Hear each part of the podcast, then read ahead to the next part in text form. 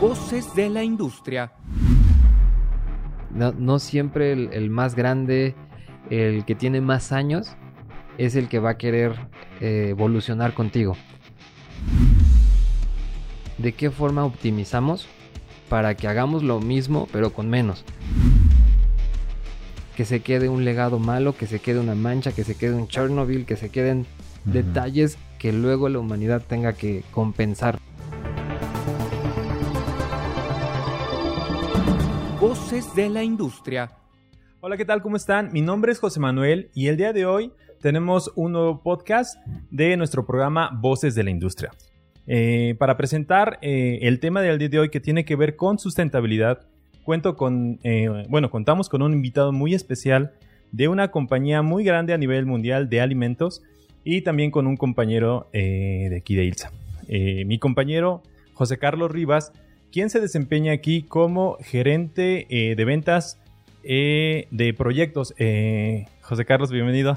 Muchas gracias, José Manuel. un gusto. Gracias por la invitación. Gracias, Chava, por acompañarnos en esta ocasión. Gracias, gracias. Perfecto. Y por, otra por otro lado, el ingeniero Salvador Álvarez. Salvador, muchas gracias por acompañarnos. Muchas gracias a ustedes por invitarme y hacerme parte de esto. Y bueno, pues vamos a comenzar con el tema.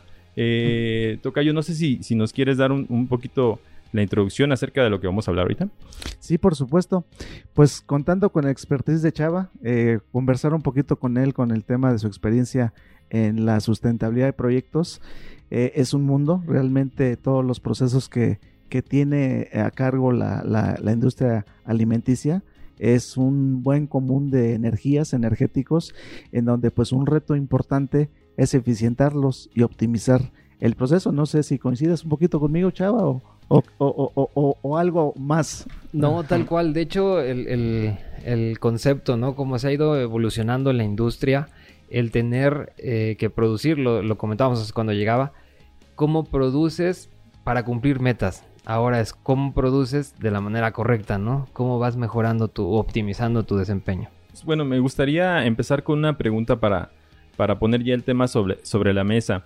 Eh, en el proceso de automatización eh, donde estuviste participando, ¿cómo, ¿cómo, fue el trabajo colaborativo que tuviste ahí eh, con tu equipo? Porque bueno, tiene todo un proceso, vienen cambiando la forma en la cual se realizan las cosas dentro de, los procesos productivos. ¿Cómo, ¿Cómo, fue esta colaboración con tu equipo de trabajo, con, los, con las empresas que participan para implementar esta parte?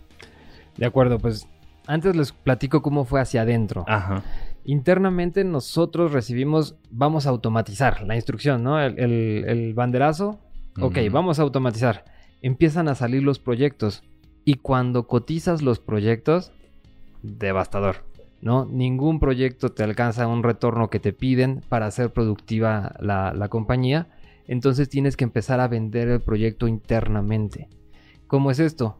Oye, lo primero que te dicen, vas a correr a 50 mil personas pero ¿qué hay detrás de todo ese, trabajo que se está haciendo ahora con automatización?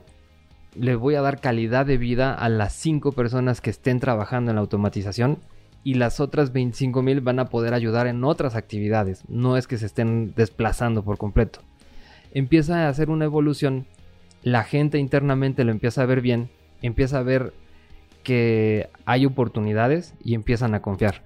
Una vez ganada esa confianza, salimos a buscar proyectos y ya con la expertise de proveedores como ustedes, se logra poner en blanco y negro los ahorros que se requieren para una inversión y se buscan alternativas, ¿no? Siempre nos vamos por la, marca más grande, por el equipo más autónomo, por el que te da las lucecitas.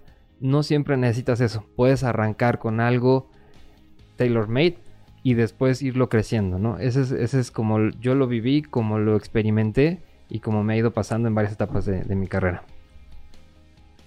Fíjate, Manuel, que por cierto, eh, a colación de lo que comenta Chava, eh, ya como activo fijo un tanto de ILSA, eh, me toca vivir esa, ese crecimiento acelerado entre finales de los 90, principios de los años 2000, que las empresas, como comenta Chava, empiezan a automatizar vía neumática. Entonces, la demanda de aire comprimido eh, empieza a crecer de manera muy importante y ahora el tema, por ejemplo, del aire comprimido sigue siendo un reto para eficientar la energía, siendo, por ejemplo, que el aire comprimido está considerada como en muchas empresas la segunda energía eh, de producción activa. Eh, no sé si coincidas conmigo, Chava, o qué experiencia tienes ahí en eso. En, en esa parte es em, como que es, el, Te empieza a crecer. Tú, tú empiezas a enfocarte en un objetivo, en una meta. Dices, voy a automatizar cómo hacer esta botella. Pero no estás analizando todo lo que conlleva hacer esa, esa automatización. Y el uso del aire comprimido pues obviamente nadie lo tiene en foco. Todos los equipos periféricos como calderas, aire comprimido, incluso aire acondicionado, en la automatización es bien importante tener los sistemas en las temperaturas adecuadas para evitar fallos. Todo eso te va, con, te va haciendo que empieces a inflar lo que es el consumo energético. Empiezas a 8 veces, o sea, 8 veces a uno lo que utilizábamos de aire versus lo que se utiliza actualmente, pero con un trasfondo, ¿no? estás haciendo las cosas más rápidas, con menos desperdicios, y vas haciendo el consumo con mayor sentido. Antes arrancabas una máquina, no sé, 200 caballos y no te importaba si usabas 10. ¿no? Entonces ahora vamos a ir eficientando, vamos a ir optimizando y en eso está lo que dice José Carlos. ¿Cómo vamos nosotros haciendo que ese crecimiento desmedido tenga un sentido? sí hay un crecimiento, pero lleva un, un sentido de fondo y una utilización. Y otra variable que se anexa es que se empieza a, a, a, a, introducir también cuestiones de vacío para automatización. O sea, un tema que, como te comento, en los años 90 pues era muy poco usado. Eh, hoy en día las grandes empresas como las que trabaja Chava, pues es indispensable temas de vacío para empaque. Uh -huh. El sector alimenticio, sector de bebidas y, y entre otros muchos más, pues una, un, un, bien o un utility indispensable es el vacío para automatizar. Oye, Chava, y desde tu experiencia, eh, supongo que tú li liderabas eh, equipos de trabajo que tenían que estar metiéndose ahí las 24 horas, tenían eh, objetivos en tiempo para, para, arrancar estas líneas y, ya automatizadas porque tenían ya la idea. Eh, eh, tu equipo de trabajo, ¿cómo lo capacitaste? ¿Cómo fue esa transición? Porque para muchos de ellos era nuevo y supongo que hubo cursos, hubo talleres, hubo, no sé, una infinidad de actividades que tuvieron que hacer previas para estar alineados a lo, al objetivo, ¿no? ¿Cómo fue esa transición? ¿Qué, problemáticas tuvi tuvieron ahí para, para, implementar? Te platico ahí un poquito. La, el equipo como tal no estaba... Éramos ingenieros, pero no éramos expertos en automatización, mm. ¿no? En esa época cuando llega la automatización. Entonces tuvimos que aprender. Muchos de los aprendizajes fueron en piso, en campo, como bien dices, sin dormir, ¿no? Llegas, mm. empiezas a instalar, empiezas a arrancar, arranca, pero no, no, no pasas del, de las lucecitas de stand-by, ¿no? y eso se debe a que muchas veces no hiciste el, el cuadrar la información del equipo que ibas a recibir con lo que estás obteniendo. Me acuerdo mucho de, de un proyecto donde se involucró vacío. Mm. El vacío, dependiendo de la altura sobre el nivel del mar, es diferente. sí, claro. Pues nosotros hicimos sobre eh, eh, medidas ISO y pues obviamente no es el mismo vacío que íbamos vacío. a usar. Exactamente. Entonces, sobre la marcha fuimos aprendiendo muchas cosas. Tuvimos cursos de capacitación en automatización, pero los cursos te forman en la parte teórica. Sin embargo, donde vives la adrenalina ya que estás montando los equipos, es cuando estás arrancando el equipo y es cuando aprendes, ¿no? Cuando dices, híjole, si el disparo lo hubiera hecho para arriba para no traer tanto condensado y en claro. vez de hacerlo para abajo, Ajá. aprendiste a, a, palazos, ¿no? Ajá. Y me, me, pasó varias veces. ¿no? Sí, si hubiera puesto la bomba de vacío más cercana al punto de aplicación, si el diámetro lo hubiera cambiado, sí. Exacto. Todo ese tipo de la cosas. potencia bien calculada. Detalles que en ese momento ni los mismos proveedores dominaban, ¿no? Sí, y, no, y, y, todavía es, es, es como eh, falta, falta mucha capacitación hoy en día. O sea, todavía el vacío, más que el aire comprimido, el aire comprimido ya muchos ya eh, saben más dominarlo, ¿no? Ya están más familiarizados. Pero el aire, el, el vacío, ¿no, Charlie? ¿no? ¿Tú, ¿Tú, qué opinas? Tú tienes muchísima experiencia eh, en, en, este, en este tema de, de vacío para... Compartir. No, por supuesto. y a colación con, con Chava, pues, este, si mal no recuerdo, Chava, por ahí del 2016 empezaron a automatizar empaque. Eh, fue planta a- área metropolitana, una de ellas. Sí, en Vallejo. Y sin embargo, pues ellos recibieron unas máquinas con cierta capacidad de bomba. ¿De dónde venían los HPs instalados? Pues quién sabe. Eso es lo que dice el fabricante, ¿no? Y, y de alguna manera, pues efectivamente, como cuentas, Manuel, pues es una incógnita, ¿no? Eh, los usuarios en piso a decir, pues supongo que el fabricante se- seleccionó, dimensionó bien. No funciona, sí. lo, lo que dicen primero los operadores es no funciona. O sea, todo lo que le llega nuevo a alguien es no funciona. Hasta que estás ahí, lo vives y le dices, mira, sí funciona de esta forma, empiezas como a cambiar el choque cultural de no funciona. Esto no es lo que yo venía haciendo hace 20 años. Muchos de las personas que están ahí tienen 20 años en la empresa y, y cuando llegas y les montas algo, dices, ¿esto es lo nuevo? No, no, esto no me convence, ¿no? Incluso había lugares donde se automatizaba y el mismo vicepresidente tenía que estar en piso coordinando y viendo que realmente el equipo funcionaba, porque cada quien le decía una historia diferente. Mm. Nosotros como ingeniería le decíamos, claro que funciona. Operaciones, no, esa No. cosa no funciona. Quítamela ya y déjame como estaba porque estoy perdiendo producción. Hasta que llegó el VP, se sentó literal en el equipo y empezó a observar, te falla el cartón, te falla esto, te falla lo otro. Empezaron a, a engranar todo. Sí había oportunidades en ingeniería, había oportunidades en operación, pero hasta ese momento donde ya la cabeza de la compañía confió por completo en la tecnología, se, se- se dio otro cambio, ¿no? Se hicieron responsables, tomaron el reto de ahora voy a hacer que funcione porque ya vino mi jefe a decirme que sí funciona y es cuando empiezan a jalar las cosas. Y aun cuando los proveedores que diseñan el equipo están a nivel de mar y llegaban a México a, a la altura que tenemos, pues obviamente todo este tema no coincidía y teníamos que hacer ajustes. Son las oportunidades que teníamos de instalaciones, ¿no? Y que con proveedores como ILSA a lo mejor podíamos hacer mejores ingenierías al momento de estar haciendo los montajes e incluso optimizando el que no tuviéramos desperdigado por toda la planta los equipos para generar vacío, los equipos para generar el aire comprimido, de igual forma las calderas que se tenían que utilizar, no tener como calentones chiquitos por todos lados, sino realmente centralizarlo y de esa forma ir optimizando y, y haciendo una automatización de fondo, ¿no?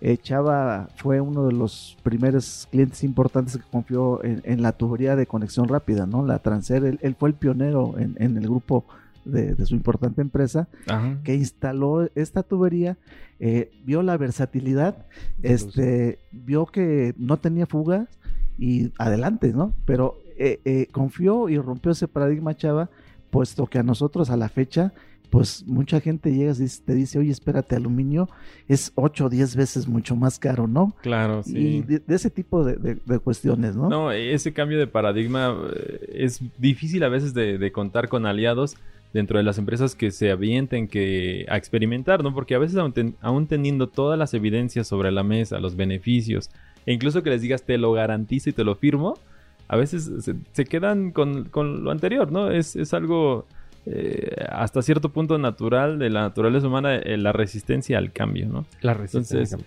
que tengan esa apertura, pues eh, les brinda beneficios, porque pues las buenas prácticas se, se comparten en todas las plantas a final de cuentas, ¿no? Y si tú eres el, el que inicia, pues ya, quedaste ahí, ¿no? Para la historia, como dice Charlie, pues tú fuiste... dejó el legado. Exactamente, el legado ahí se, ahí, ahí- ahí se queda. Y seguramente te causó un poquito de problema al implementarlo, tomaste tu riesgo, hiciste lo que debiste para, para implementarla en, en- en este caso, ¿no?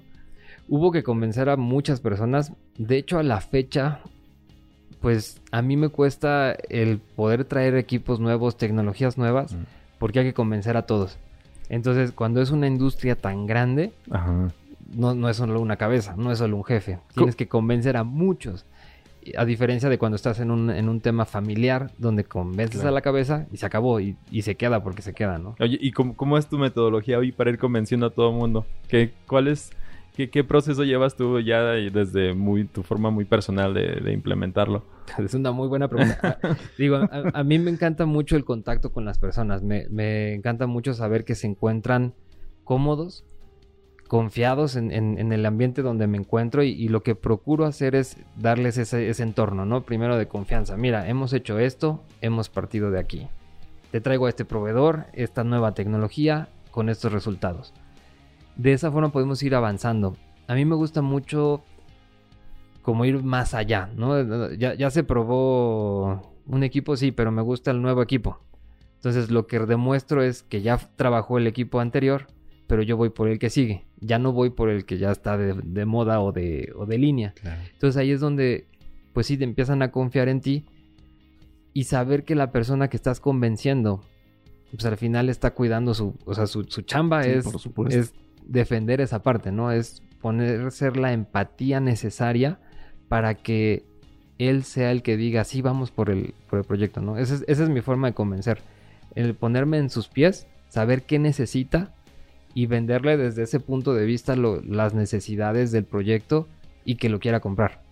¿Qué otros proyectos has implementado aparte de la tubería? Supongo que muchos más. No sé si nos quieras comentar a- a- a- alguno que, que quisieras compartir aquí. son el conjunto de proyectos que hace que los desempeños en la planta sean lo que son, ¿no? ¿Cómo, haces una estrategia integral? ¿Cómo juegas con las variables de energía para que el agua sea lo mejor, ¿no? O sea, ahí esos son de los proyectos que me llenan. El- digamos, hace unos años para mí los mejores proyectos eran las plantas de tratamiento. ¿Por qué? Porque sabía que estábamos dándole una segunda oportunidad al agua, que al final de cuentas el ciclo del agua es, me lo llevo, lo, lo filtro, lo, lo regreso, lo vuelvo a evaporar, lo vuelvo a llevar, y el agua siempre es la misma en el mundo. No estás, no estás generando agua nueva, no estás creando algo nueva. Con las plantas de tratamiento lo que haces es acelerar esos procesos, ¿no? La filtras, la vas quitando lo que no quieres y te quedas con el agua que necesitas. Para mí esos eran los mejores proyectos. Una vez en Saltillo, en Saltillo, bueno, en, el norte, Saltillo, Obregón, en, en donde tenemos operaciones, cuando llegas en el avión ves todo desértico. Entonces el hecho de llegar a una planta, ver que salen miles de litros por la tubería, pero que ya están potabilizados o que ya tienen una nueva característica, la cual la puedes reutilizar, la cual evita que estés jalando agua de pozos, jalando agua de otros lugares, esos proyectos me llenaban muchísimo. Hoy en día lo que me asombra es cómo puedo hacer a lo mejor la condensación de mis chimeneas para, para condensar todo el agua que se iba a la atmósfera y esa agua regresarla a la planta de tratamiento. Entonces uso energía para poderla condensar, pero la estoy volviendo a aprovechar. Entonces empiezan a dar proyectos que dan vida a una estrategia donde lo que quieres es no dejar una huella en el, en el medio ambiente en el que te encuentras. Es una estrategia que eh, no ayudas a la compañía en temas de productividad, sino que es- estás llevando la productividad, por un lado, porque somos empresas, pero estás llevando la parte humana y simplemente estás ayudando a tu familia, ¿no? A mis hijos, a, a- a los amigos, a- con los que te estás ganando la confianza que, que comentabas ahorita, sí la pierdes, pero también la recuperas. Eh, algo- alguien dice que en un segundo la pierdes. Sí, la puedes perder, pero nunca hay que dejar de, insistir. Esa, es la, tenacidad debemos de tener para poder encontrar esa confianza, recuperarla y darle la vuelta rápidamente para que estos proyectos que, que muchas veces son sueños, aterrizarlos y poderlos volver realidad, ¿no? Integrarlos en- en una estrategia. ¿Cómo ves tú? ¿La sustentabilidad es, es una moda? ¿Es algo que eh, se promueve mucho o qué debería hacer la industria en general? Mi jefe me dice, estás de moda, todos quieren estar en tu departamento. La verdad es que más que moda es lo que te hace ser íntegro, ¿no? Es, es la nueva forma de hacer las cosas. Realmente nuestro pilar principal en la compañía actualmente es la seguridad, ¿no? Si la gente llega completa, se tiene que ir completa. Aquí la sustentabilidad es cómo vamos a hacer las cosas para que sean realidad y al mismo tiempo no dejemos un legado malo. Porque hay legados buenos y legados malos. También. Sí, por supuesto. Entonces, el legado malo es le quito la oportunidad de mis hijos de poder vivir, de poder disfrutar la naturaleza, poder disfrutar la energía de la forma en que ellos la aprovechen. Pero mi responsabilidad o, o donde yo quiero ayudar es en esa parte, ¿no? ¿Cómo, ¿Cómo evito que se quede un legado malo, que se quede una mancha, que se quede un Chernobyl, que se queden Detalles que luego la humanidad tenga que compensar como calentamiento global o los, los tiraderos de basura que tenemos actualmente, ¿no? No, no sé, chava, pero creo que de lo que llamó mucho la atención fue el tema del- del- de la centralización del vacío, ¿no? O sea, regresando ahorita un poquito Sí, a la anécdota, esto te digo de, imagínate, 180 bombas, este, trabajando 24/7, este, con un alto consumo de energía, a lo mejor ahí, ¿no? Creo que eso es de, algo, algo para ti que... Hemos trabajado más que en Mm. proyectos, en formas de hacer las cosas, ¿no? En, en la compañía con, con Ilsa, lo que hemos buscado es de qué forma optimizamos para que hagamos lo mismo, pero con menos. Mm. Esto es, las fábricas donde estamos tienen más de 20 años, 40 años, hay de 60 años. Pero lo importante ahí es cómo las mantienes al día. ¿Por qué? Porque muchas veces haces tu planeación de voy a crecer hacia este lado y creciste hacia el otro. Entonces le sacaste un bracito. Y luego creces para el otro y le sacaste otro bracito. Cuando estamos haciendo ahorita proyectos con, con Ilsa, nos estamos enfocando en realmente funciona como está o hay que plantearlo todo nuevamente, ¿no? Ese es uno de los proyectos más exitosos y que voy a estar vendiendo este año es algo que ya está tan viejo. No, no sé, es, es- la palabra es desactualizado, no sé si existe, Sí, que está fuera de, de contexto, hay que llevarlo a, la, a, a cómo están las condiciones actuales, ¿no? Un master plan de hace 20 años pues ya no nos sirve porque ya se, se rebasó y ahora hay que hacer el master plan para los siguientes 20 años. Entonces los proyectos que estamos haciendo ahorita son cómo optimizamos el uso de energía, cómo llegamos a ese punto donde estaba la máquina que antes daba 50 vueltas y ahora vamos a llegar en línea recta. Y eso nos va a eficientar tres veces a uno. Es lo que estamos viendo en, en una de nuestras plantas de más de 60 años. Y como ya bien dice José Carlos, el tema del vacío, ¿no? Para mí el vacío empezó hace, híjole, como 8 años Sí, más o que menos. empezamos con las primeras bombas de, de vacío, que eran pequeños equipos que venían con las máquinas de Mm. empaque. Y la verdad es que cuando empiezas a sumar el mantenimiento de uno más el mantenimiento de otro, multiplicado por 180, por 400, por lo número que necesites, empiezas a generar eh, las centrales. En este caso, la central por sí misma en mantenimiento se pagaba, más el ahorro de la energía, más la facilidad y practicidad de utilizarlo, ¿no? Y eso revolucionó lo que llevamos hasta ahora. Pero ¿qué sigue? El vacío tiene muchas aplicaciones que, estábamos platicando hace unos días en, en- en una junta que teníamos, en la cual podemos tener varias ventajas, ¿no? Como hacer eh, los freídos eh, más rápidos con diferentes temperaturas, reducir emisiones. O sea, son- se vuelve un, un mundo completamente nuevo el tema de tener eh, vacíos que podamos controlar. Anteriormente era muy difícil tener un ambiente vacío, ha ido evolucionando la tecnología, pero hay que llegar a ciertos puntos para poder hacerlos rentables, ¿no? Y poder buscar nuevas oportunidades. Oye, ya cuando se implementó, eh, volviendo a este tema del vacío, Sí. cuando se implementó que pues, era algo súper nuevo, ¿no? Me imagino el esquema centralizado.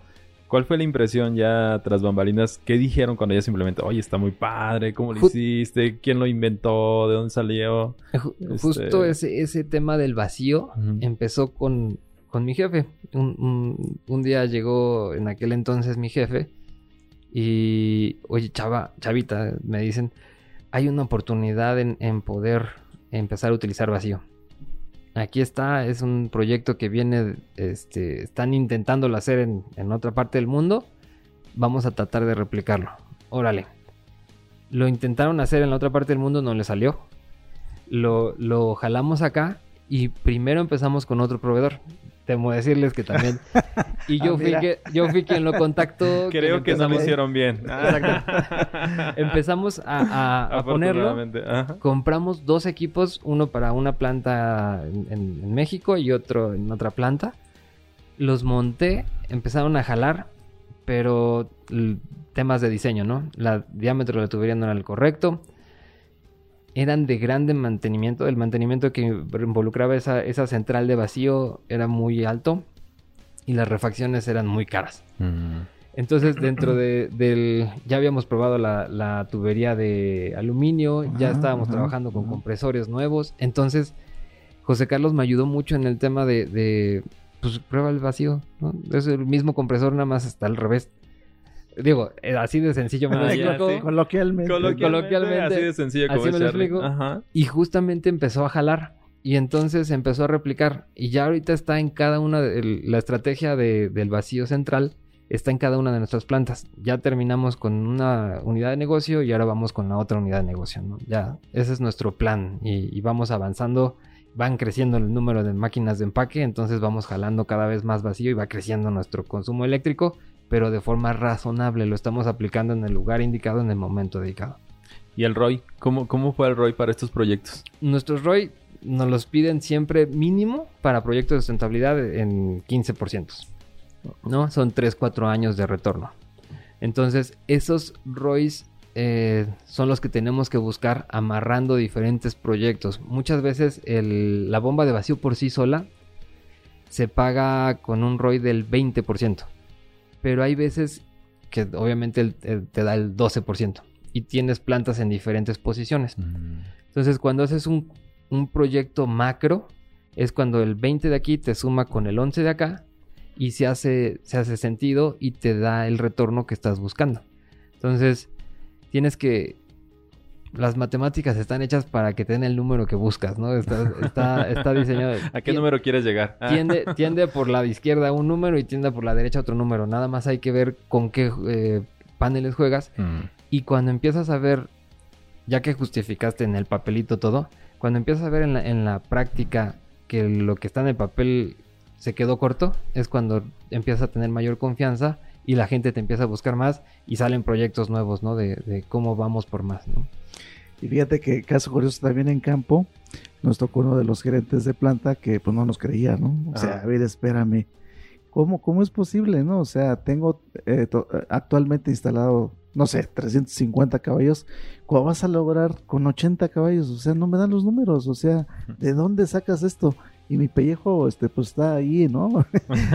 este, eh, eh, no, no, ingeniero, mira, pues eh, aquí están los números, revísalos, por favor, de confianza. Curiosamente ya habíamos pasado por cinco o seis plantas anteriormente y eso también cuando te contactó este, el compañero Chava, pues ya le diste confianza, ¿no? Y, y Sí. por ahí se, se fluyó esa parte, pero sí fue un stopper importante antes de instalar este sistema en, en una de las plantas. Son los stakeholders, ¿no? Que dicen en los proyectos. Eh, no, no fue tan benéfico que hayan fallado la primera, la otra empresa.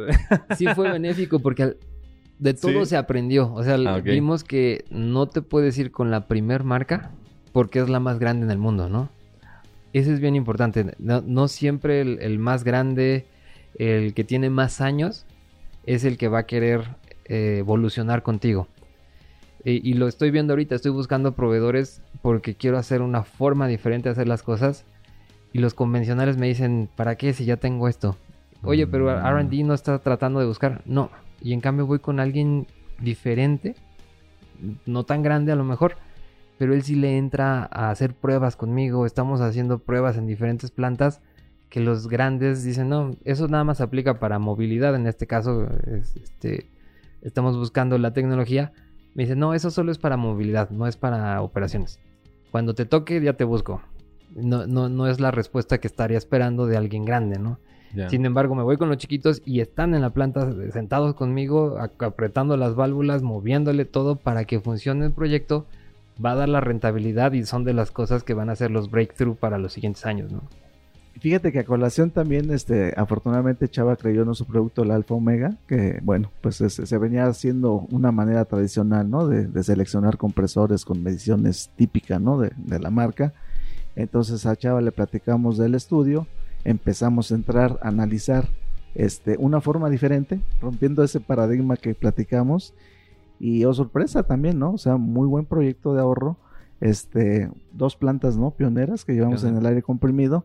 Este, y bueno, pues ojalá que eh, podamos seguir participando en, en algunas otras más, Chava. Sí, y que la idea es, pues, ya que tienes una estrategia aprobada en una, es Claro. ir replicando, ¿no? Y eso se paga solo. Claro. Oye, Chava, ¿y qué les, qué les recomendarías a las personas que están o que van eh, a, a desarrollarse en el área que tú estás de sustentabilidad? Eh, ¿Qué les recomendarías bajo tu experiencia eh, ya en, de lleno para que ellos se vayan metiendo? O sea, ¿qué, qué debe de tener? No sé, algún consejo que tengas para estas personas que están involucradas. El, el principal consejo que, que me hubiera gustado que me dieran a mí cuando estaba tomando el área de sustentabilidad es no te dejes llevar por la primera oleada, ¿no? Muchas veces el, el que te trae los espejitos y te vende la mejor de las tecnologías está buscando pues envolverte porque son proyectos millonarios pero en realidad no está buscando el beneficio. Tienes que, que ir jugando con las piezas que tienes para encontrar la tecnología que se adecue a tus procesos y realmente la sustentabilidad es la forma en que vas a hacer esos procesos. Entonces, tienes que conocer muy bien tu, tu paso a paso para que sepas en qué momento tienes tú que apretar. Y que el de sustentabilidad diga, vamos a ir por este lado, apretando en ese momento. Muchos van a estar en contra, otros te van a estar apoyando, pero lo, importante es no, no, no soltar la cuerda, ¿no? El, si, me, si tengo una teoría, tengo que comprobarla por completo, tengo que buscar que funcione, porque no va a funcionar a la primera, nada funciona a la primera, y es algo que me, me ha enseñado la carrera, pero en ese buscar es donde empiezas a hacer la sustentabilidad, y todo es perfectible, ¿no? Siempre tienes 10 años haciendo lo mismo de una forma, pues a lo mejor puedes ya intentar hacer algo nuevo de otra forma, ¿no? Buscando, ahorita un ejemplo claro es antes lo hacíamos de esta forma, con, la forma convencional. Ahora vamos a intentarlo hacer con vacío, ¿no? A ver qué pasa. Claro. Entonces, no, no perder esa capacidad de, asombro y decir, voy a intentar de nuevas formas y en alguna de ellas vas a tener éxito y en otras vas a tener fracaso, ¿no? Entonces, es aprender de esos fracasos para llevarlo y convertirlo al éxito y, y que el que esté intentando entrar en la sustentabilidad sepa que hay muchos momentos gratos al que estás ayudando a al entorno, a la compañía. Y, no solo es por ti o por tu carrera o por tu crecimiento, ¿no? Eso viene de la mano de lo que estás haciendo. Es, un buen camino de la sustentabilidad. Lo que nos comentabas del agua, de cómo te apasionaba esta parte, pero bueno, pues hay, hay ahorros y hay beneficios eh, energéticos que también tienen, por ejemplo, eh, beneficio al, no tener emisiones de, gases de efecto invernadero, por ejemplo, ¿no? E, en, este aspecto ustedes, no sé si iban un conteo, tal vez sí, tal vez no, pero han tenido un gran impacto, ¿no? Seguramente con la implementación de proyectos que tengan ahorro energético y por consiguiente el ahorro, bueno, eh, evitar eh, sumar eh, gas de efecto invernadero. Es correcto. De hecho, el, efecto del gas efecto... Bueno, disculpa ahí la redundancia. El, efecto del, de, gas de tipo invernadero tiene una... Es una consecuencia de una estrategia que estamos llevando. Mm. ¿Qué quiere decir? Que en la medida que tú empiezas a, a conectar las variables necesarias, la emisión va para abajo por sí misma, ¿no? Donde hay que apostarles justamente en esas tecnologías que te hacen las reducciones o que te hacen la diferencia al estar produciendo. Cuando tú encuentras eh, esa tónica entre invertir en equipo y maquinaria adecuado que te consume lo, mínimo indispensable, pero que es lo que tienes que utilizar, es cuando las, las emisiones vienen hacia abajo, ¿no? Y algo que ya está demostrado a nivel global y ya está funcionando en muchos lugares es eh, la electricidad. Podemos generar energía eléctrica sin necesidad de, de, combustibles fósiles o de una, una, combustión que nos pudiera llegar a, a, dar los efectos invernaderos. Para mí, Salvador Álvarez, no sé, para todo este, el, el fin último o, a donde deberíamos de, estarnos moviendo, porque no hay fines últimos, de acuerdo a lo que hemos estado platicando, a donde deberíamos estarnos moviendo es a la electrificación, de tal forma que podamos mitigar las emisiones que se hacen generando la energía de manera renovable. Hay muchas maneras renovables de hacerla. Sé que potencia no se lleva con la generación, pero encontrar el término medio en el cual podamos generar de la forma más adecuada la, energía para que sea aprovechada, ¿no? Y ya todos en casa conocemos el típico microondas, la parrilla eléctrica, todos esos aditamentos que se pueden ir utilizando e industrializando para no tener estas emisiones, ¿no? Eh, sin embargo, son inversiones millonarias en las cuales necesitarías una infraestructura impresionante para poder abastecer la energía eléctrica necesaria. Entonces es algo que va a llevar muchos años, pero que yo lo visualizo como que hacia, hacia allá tenemos que ir. ¿Por qué? Porque ya tenemos forma de, generar la energía sin necesidad de, estar utilizando combustibles fósiles o, dañando al, medio ambiente con los gases de efecto invernadero. Sí, fíjate que en definitiva eh, coincido un poquito con Chava regresándonos también al, inicio. Eh, este tipo de proyectos, pues de entrada, te hacen más productivo. O sea, el hecho de que inviertas para tener menores, menores costos energéticos, pues ya es una ventaja competitiva. Y como dice Chava, el efecto secundario, pues es dejar de emitir contaminantes al, ambiente, ¿no? Entonces, creo que van de la mano y, es la parte, pues, padre y, de satisfacción, ¿no? Que, que da este tipo de, de trabajo. Pero algo que es importante mencionar es que muchas de las empresas tienen ya los compromisos de reducción de gases de efecto invernadero. O sea, sus compromisos sí son en base a los, a los gases de efecto invernadero. Pero si llevan una estrategia de fondo, son, son consecuencia de esa estrategia, ¿no? Es, es, a lo que quiero regresar. El hecho de, de poder reducir esos gases lo haces a través de una estrategia o mitigación de tu consumo eléctrico, de tu consumo de gas, que son los principales eh, personajes al momento de hablar de gases de efecto invernadero. Ya, es una consecuencia de una estrategia pues global y social y social eh, que tienen ya establecido esto. Pues sí, es, es bastante interesante toda esta perspectiva, cómo se va derivando en acciones, ¿no? Ya dentro del, sector industrial. Ustedes tienen un objetivo para el 2030, ¿no? ¿Nos puedes comentar? Tenemos eh, objetivos de, de, reducción de gases de efecto invernadero bueno, el principal objetivo y que veo más retador es que no utilicemos agua mm. para el 2030. Para ese entonces nosotros tenemos que reducir el 75% de nuestros gases de efecto invernadero de nuestra cadena. Y para el 2040 ser cero emisiones. Entonces, cero emisiones. varias compañías están enfocadas en eso. Nosotros ya tenemos, nuestra energía es renovable este, desde el año pasado. Entonces vamos por buen camino, sin embargo todavía tenemos uso de combustibles fósiles, eh, de varios combustibles que, tenemos que ir eliminando del, catálogo, haciendo el switch de la forma pues, más inteligente y adecuada, sin perder la perspectiva de que es un negocio y que tiene que tener rendimientos, ¿no? Claro. Claro, claro. Bueno, entonces el objetivo mucho es reducción de consumo energético en todo tu proceso, ¿no? Exactamente. Es como hago el, mismo producto sin utilizar todos mis servicios, ¿no? Qué padre, ¿eh? o sea, es un, trabajo eh, gratificante, ¿no? En muchos sentidos y y lo has vivido porque has estado en este grupo desde que estabas de becario hasta ahorita, ¿no? Sí. Y todavía lo que te falta. 18 años ahorita y contando, ¿no? 18 años y contando. Y lo que viene, mi buen chava. lo que falta. Bueno, pues ojalá que nos invites para todo lo que lo que viene, pues aquí siempre eh, hemos estado muy abiertos a apoyarte aquí a través de José Carlos. Y, y, bueno, pues ojalá que sigan los proyectos y que nos invites por ahí. Pues ya casi estamos por terminar. No sé si quieran eh, agregar algo más, algún comentario, lo que quieras agregar, tu gallo. Pues básicamente agradecer a Chava. Este, ahora sí que eh, todo este desarrollo de proyectos que hemos hecho en conjunto ha sido de gran aprendizaje.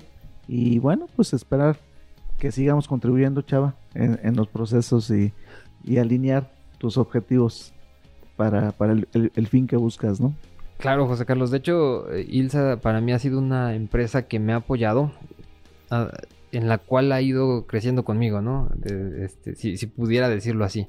Obviamente son eh, carreras completamente diferentes, pero lo que me refiero es, es una compañía en la que puedo confiar, en la que he desarrollado proyectos y me han acompañado del brazo. Este, hace poco me tocó estar eh, reemplazando una tubería en una de las plantas en México y el personal de Ilsa me estaba hablando el domingo a las 2 de la mañana que necesitaban 40 minutos más para poder arrancar. Ya estaba considerado, pero, pero son de los proveedores que puedes tener la confianza de, de estar el domingo ya en tu casa descansando y que están ellos haciendo lo posible para cumplir con lo que ya te comprometiste, ¿no? Obviamente hay muchas personas inmiscuidas, pero a mí son de las de los que me deja buen sabor de boca. Dentro de lo que te da la preocupación de, oye, me está llamando, sucedió un accidente o pasó algo. No, sabes que están comprometidos y que tienen el mismo objetivo que tú. No, son es la diferencia entre entre poder confiar en alguien o realmente tienes que estar ahí porque no, no van a hacer el trabajo, ¿no? Eh, eso es algo que, que a mí me, me ha gustado mucho y que quiero aprovechar este espacio para agradecérselo a ustedes, ¿no? Sobre todo la compañía que me han dado desde el desarrollo del proyecto hasta la implementación que me queda claro que se mueren en la línea conmigo, ¿no? No, pues muchas gracias, Chava. Ahora sí que nuestro director también este, promueve mucho eso porque pues somos un engranaje importante, ¿no? Este, varias caras ante los clientes, pero también si nuestros compañeros de instalación no hacen lo que tienen que hacer, pues de nada sirve todo el esfuerzo que, que, va de en cascada o como sea, ¿no? Sí, este, es toda una cadena, y eso es lo que quería remarcar, que, que, la cadena siempre ha estado conmigo empujándome, ¿no? Tal cual en los proyectos y, y es alguien en quien confío, ¿no? Bueno, pues creo que ahora sí ya, eh, pues ya no, nos despedimos. Eh, Tocayo, muchas gracias por acompañarnos en este espacio. Eh, Chava, muchas gracias y un gustazo por aquí tenerte. Cuando quieras, pues tienen las puertas abiertas. Gracias. Eh, y bueno, nos despedimos con esto. gracias por acompañarnos. vamos a tener más, más espacios como estos, así que muchas gracias. El día de hoy estuvo bastante, bastante agradable. bueno, pues creo que eh, de mi parte solamente queda recordarles que nos sigan en redes sociales y nos escribanos, que nos escriban y que nos dejen sus comentarios. ¿Vale? Bueno, pues muchas gracias. Gracias, Manuel. Gracias, Chava. Al contrario, gracias Un placer. Un placer estar aquí con ustedes. Un gusto.